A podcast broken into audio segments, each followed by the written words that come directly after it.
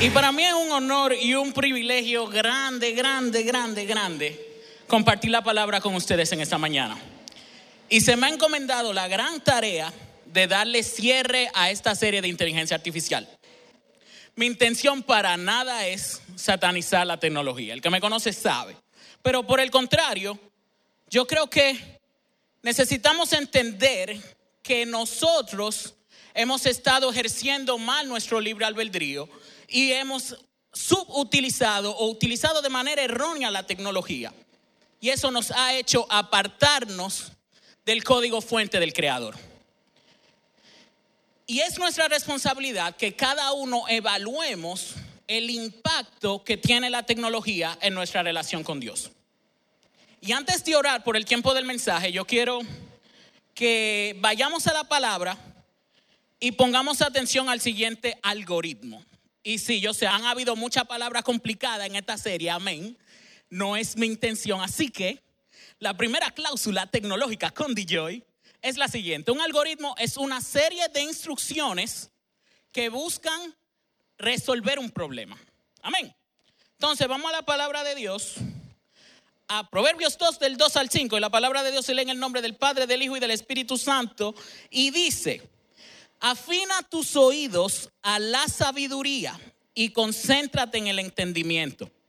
Clama por inteligencia y pide entendimiento búscalos como si fueran plata, como si fueran tesoros escondidos. Entonces comprenderás lo que significa temer al Señor y obtendrás qué? Conocimiento de Dios. Ahora sí, ¿qué le parece si oramos? Señor, te damos gracias. Te damos gracias porque tú eres bueno, porque para siempre tu misericordia y porque tu palabra nos guía a toda verdad. Así que en esta mañana te pedimos que sea tú abriendo nuestros corazones, abriendo nuestro entendimiento y guiándonos a tu verdad, guiándonos a tu código fuente. En el nombre de Jesús, amén y amén. Y como le decía, un algoritmo es una serie de instrucciones para resolver un problema. ¿Y cuál es el problema que está planteado en Proverbios 2? Dice Oseas que el pueblo perece por falta de conocimiento. Amén. Entonces, este capítulo de Proverbios me encanta porque para mí es un humilde recordatorio de que toda la sabiduría es un don de Dios. Y que por medio de la búsqueda diligente de Dios es la única manera de nosotros alcanzar conocimiento. Y eso me recuerda mucho a una frase que dice Dan Kimball en su libro Cómo no leer la Biblia, que dice, si no puedo creer en la ciencia, entonces ya no puedo creer en la Biblia. Ahí podemos decir, la tecnología es una ciencia. Entonces, si no puedo creer en la tecnología, entonces ya no puedo creer la palabra, porque la palabra me dice en segunda de Pedro, a la fe añade virtud. ¿Y qué es la virtud? La virtud es la capacidad del hombre de hacer cosas bien. Y a esa virtud añade qué? Conocimiento. Entonces, si la palabra nos insta a que hagamos las cosas bien, pero también nos insta a que nosotros recibamos conocimiento, entonces tenemos que ir a la fuente del mismo. Amén. Entonces, yo te tengo para decir que el desarrollo tecnológico y la fe no son mutuamente excluyentes. De ser así, yo creo que mi mera existencia no tendría sentido. Y para entrar un ching en contexto, lo que no lo saben, yo soy ingeniero en sistema de profesión, soy educador de vocación, soy fotógrafo por pasión, pero lo más importante es que yo soy hijo por la gracia y misericordia de Dios. Y toda la información que cada uno de los predicadores que han pasado por aquí a lo largo de la serie carecería de sentido si al final no nos acercáramos más a Dios. Así que la meta con esto, como dice Santiago 2, la fe sin obra es muerta. Entonces, esta mañana lo que yo quiero que hagamos es que apliquemos todo el conocimiento que hemos obtenido a lo largo de la serie y lo apliquemos a nuestra relación con Dios. Y digo esto porque la misma palabra habla de lo que yo llamo cristianos artificiales. Y para mí un cristiano artificial es lo que dice Romanos 1.25. Un cristiano artificial son aquellos que cambiaron la verdad acerca de Dios por una mentira. Y así rindieron culto y sirvieron a las cosas que Dios creó, pero no al Creador mismo, quien es digno de eterna alabanza. Amén. Y esa amén está en la Biblia. Pero ustedes lo pueden decir también. Amén. Amén. Y en esto es donde radica la verdadera amenaza del desarrollo de la inteligencia artificial. No es que se van a levantar las máquinas como en, Terminator 3, aunque eso sería muy chulo. Pero el problema, la verdadera amenaza de la inteligencia artificial no es que algún día nos supere, sino que al ser generada a partir del conocimiento humano, ya ha aprendido a aprovecharse de nosotros de nuestras debilidades. Y en nuestro caso particular como cristianos, de dónde flaquea nuestra fe. ¿Por qué? Porque la palabra, la palabra nos dice que el dador de todo conocimiento es el Señor. Amén. Pero ¿qué pasa? Hay un error en el sistema, hay un, hay un fallo en el código. Y los informáticos que están aquí saben que eso se conoce como un bug o un error. Y el error garrafal de la inteligencia artificial radica en Romanos 3:23. Y la palabra dice, pues todos hemos pecado. Nadie puede alcanzar la meta gloriosa establecida por Dios. Y dice mi, mi fiel, confiable Reina Valera, por cuanto todos pecaron. Y el problema de la inteligencia artificial radica que en su creador, su desarrollador, es un humano que peca. Y lo que yo tengo para decirte esta mañana es que no hay que temer porque nuestra meta fue dada por Dios. Por más que se desarrolle ese error, va a seguir ahí en el código. Pero, como en el círculo, somos una comunidad de fe y amor y una comunidad muy chévere que se mantiene a la vanguardia de la tecnología, yo le voy a dar una clasecita de lo que se conoce como el ciclo de vida del software. ¿Qué quiere decir eso?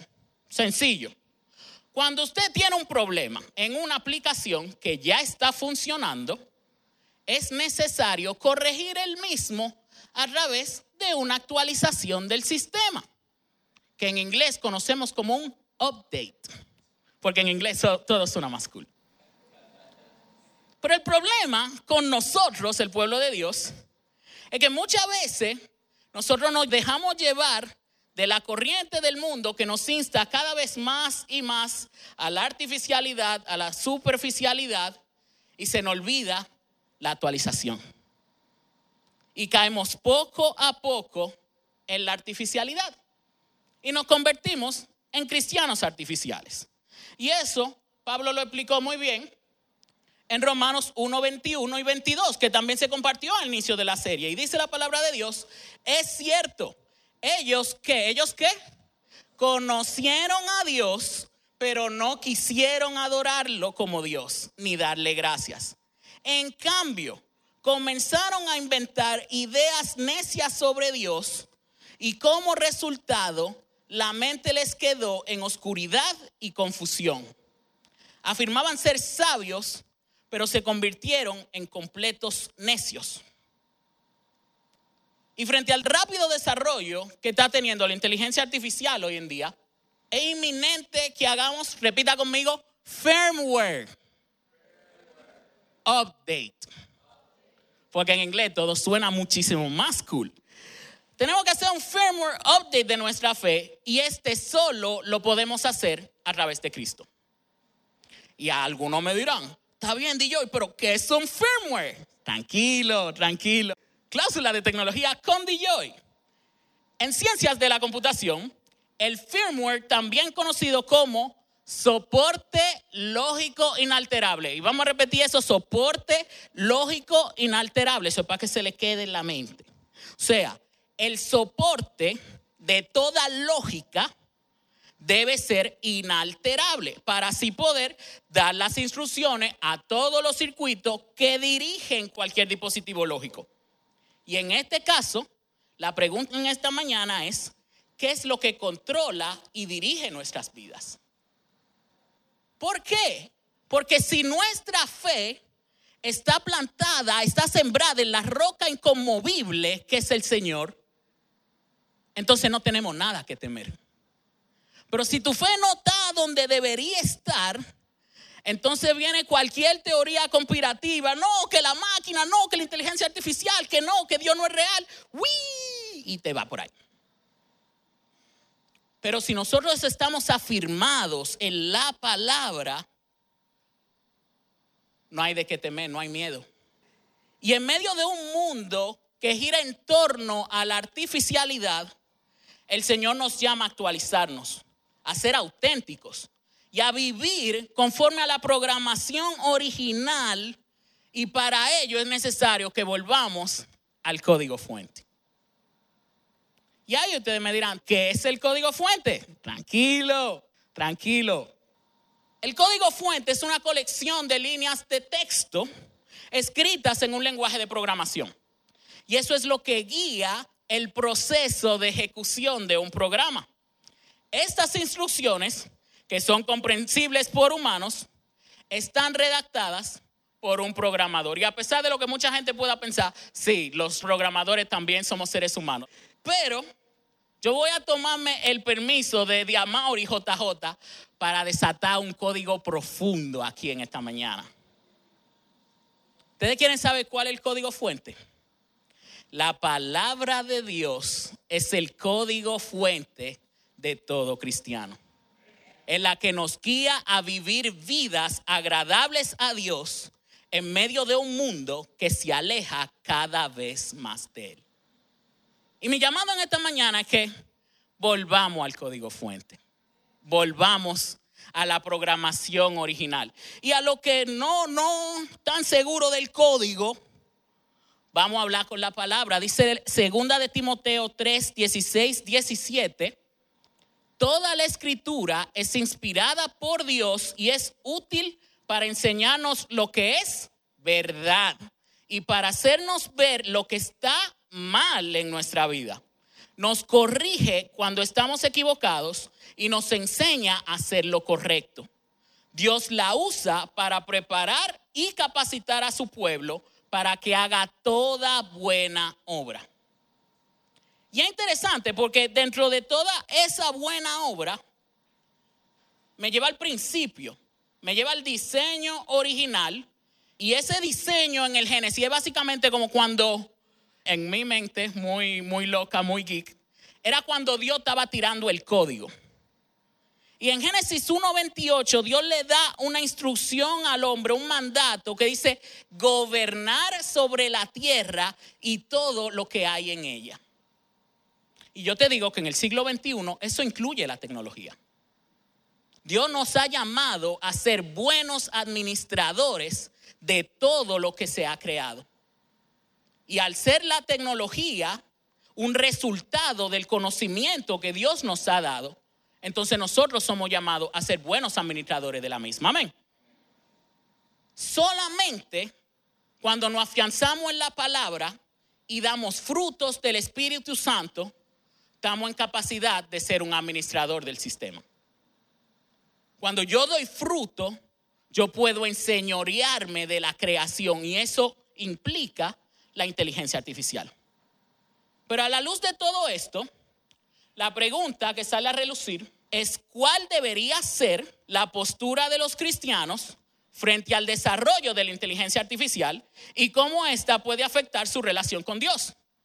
Y esto es muy cómico porque preparándome para la serie y como vieron en el video, yo recurrí a ChatGPT porque la mejor forma de saber cuál es la opinión frente a la inteligencia artificial, ¿cuál sería? Vamos a preguntarle a la inteligencia artificial. Así que antes de que ustedes me tilden de hereje, decir como, ¿cómo? Y yo, y tú estás predicando en base a ChatGPT. Sí, lo estoy. Pero dice la palabra en Tesalonicenses, examinadlo todo y retener lo bueno. Así que, con el permiso de Amor y JJ, Yo le hice esa pregunta a ChatGPT y esa fue su respuesta. Dice, no la palabra, dice ChatGPT, la postura de los cristianos frente al desarrollo de la inteligencia artificial y cómo ésta puede afectar su relación con Dios puede variar dependiendo de las creencias individuales y la interpretación de la enseñanza bíblica. No hay una única postura sobre este tema, ya que la inteligencia artificial es un campo relativamente nuevo y en constante evolución. Sin embargo, a continuación te proporcionaré algunas perspectivas comunes que los cristianos pueden considerar al reflexionar sobre la inteligencia artificial y su relación con Dios. Y yo, wow, qué chulo es eso. Tú no solamente me das las respuestas, sino que tú me das ejemplo de lo que yo tengo que hacer. Yo como, no, pero esto está chulísimo. Y estos son los cuatro puntos a considerar sobre la inteligencia artificial basado en la respuesta de ChatGPT. Número uno, valoración de la creación de Dios. Los cristianos creemos que Dios es el creador de todas las cosas, amén. Incluida la inteligencia artificial al desarrollar la inteligencia artificial, los humanos lo que estamos haciendo es uso del don de inteligencia y sabiduría que Dios nos ha dado para crear tecnología. Desde esta perspectiva, el desarrollo de la inteligencia artificial se puede ver como una forma de mejorar al mundo. Y yo pensaba, y, el mismo ChatGPT, como le digo, fue como una noche como muy bizarra entre yo y ChatGPT. Y yo, no, eso no es verdad, pero dime, y esto, y lo otro. Y ChatGPT me decía como la inteligencia artificial puede apoyar significativamente al desarrollo de la traducción bíblica. ¿Por qué? Porque usando programación semántica puede hacer conexiones que al ser humano le toma mucho tiempo hacer y puede eficientizar el proceso cientos de veces. Incluso algunos software conocidos como Bible Story y herramientas similares ya están empezando a indagar en cómo podemos utilizar la inteligencia artificial para el bien de la humanidad. Y un gran disclaimer, lo verso bíblico lo puse yo, no me lo dio ChatGPT. Pero podemos apoyar ese argumento en Colosenses 1:16 que dice, porque por medio de él Dios creó todo cuanto existe. Punto número dos, responsabilidad y ética a medida que la inteligencia artificial se vuelve más avanzada, surge la preocupación sobre cómo se utilizará y qué impacto va a tener la misma en la sociedad. Los cristianos, nosotros, podemos enfocarnos en la responsabilidad ética de los desarrolladores y de los usuarios de la inteligencia artificial. O sea, el Señor nos está llamando a nosotros a ser buenos desarrolladores de software, a ser buenos usuarios del software. Somos desarrolladores y usadores de la tecnología, pero nos enseñoreamos de ella porque nosotros reconocemos que somos hijos de Dios. Y dice Proverbios 28, 2, con líderes sabios y entendidos viene la estabilidad. Así que todo este miedo, toda esta preocupación, si nosotros estuviéramos plantados, como dije, la roca firme de la palabra, no existieron. Punto número tres, limitaciones humanas y dependencia de Dios. La inteligencia artificial puede ser vista como una herramienta poderosa que puede ayudar a resolver problemas complejos y mejorar la calidad de vida. Sin embargo, los cristianos también reconocemos que la inteligencia artificial tiene sus limitaciones y no puede, y, esto es importante porque no lo digo yo, no lo dijo la Biblia, lo dijo ChatGPT. ChatGPT dijo, no puede reemplazar la relación personal con Dios. A pesar de los avances tecnológicos, los creyentes confían en que su relación con Dios se basa en la fe, la oración, la adoración y la comunión con otros creyentes. Eso no lo dije yo, lo dijo ChatGPT. Y podemos basarnos en Filipenses 4:13, todo lo puedo en Cristo, en Cristo que me fortalece. Así que si tú estás preocupado por tu futuro de cara a la evolución de la inteligencia artificial y lo que te puede pasar a ti o a tu profesión, la palabra te dice que tú todo lo puedes en y solo en Cristo que nos fortalece. Punto número cuatro, reflexión teológica y ética continua. Y, ustedes saben que es una conversación muy rara con ChatGPT cuando ChatGPT te habla de teología. Yo como que, oye, yo no sé lo que yo estoy leyendo, como estoy preocupado. Conforme avanza la inteligencia artificial, los cristianos pueden verse desafiados a reflexionar sobre cuestiones teológicas y éticas emergentes pueden buscar entender cómo la inteligencia artificial afecta la dignidad humana, el libre albedrío, la responsabilidad moral y otros temas relacionados. Estamos llamados a la reflexión continua porque eso puede ayudar a los cristianos a discernir cómo pueden aplicar los principios bíblicos y éticos a medida que la tecnología avanza. Y dice Juan 5:39, ustedes estudian las escrituras a fondo porque piensan que ellas le dan vida eterna. Pero las escrituras me señalan a mí. Así que lo que yo te estoy diciendo en esta mañana es que puesto los ojos en Jesús, el autor y consumador de la fe, el dador de conocimiento, el dador de sabiduría, el que lleva nuestras vidas a toda verdad. Así que la respuesta a la pregunta de qué haremos como cristianos cuando la inteligencia artificial se vuelva tan avanzada que no podamos ganarle una discusión o cuando la línea entre humano y máquina se haga tan borrosa que no podamos decir dónde empieza una y dónde termina otra. Sencillo. No temeré mal alguno. Porque dice segunda de Timoteo 1:7 porque no nos ha dado Dios espíritu de cobardía, sino de poder, de amor y de dominio propio. La inteligencia artificial no representa una amenaza para aquel que sabe en quién confía, para aquel que sabe en quién está puesta su esperanza. Y una vez nosotros realizamos ese update en nuestra vida, el segmento de código, esa parte del código plasmada en Proverbios 2, se va a hacer realidad en cada uno de nosotros. Y yo creo que tú te pongas de pie la mañana de hoy. Porque sigue diciendo en ese mismo Proverbios 2, del versículo 9 al 11, dice lo siguiente, entonces comprenderás lo que es correcto, justo e imparcial y encontrarás el buen camino que debes seguir.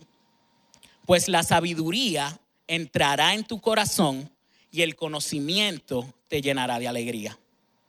Las decisiones sabias te protegerán y el entendimiento te mantendrá salvo. Así que ahí donde tú estás, yo quiero que tú cierres tus ojos. Y yo quiero que seas tú pidiéndole al Señor por una actualización.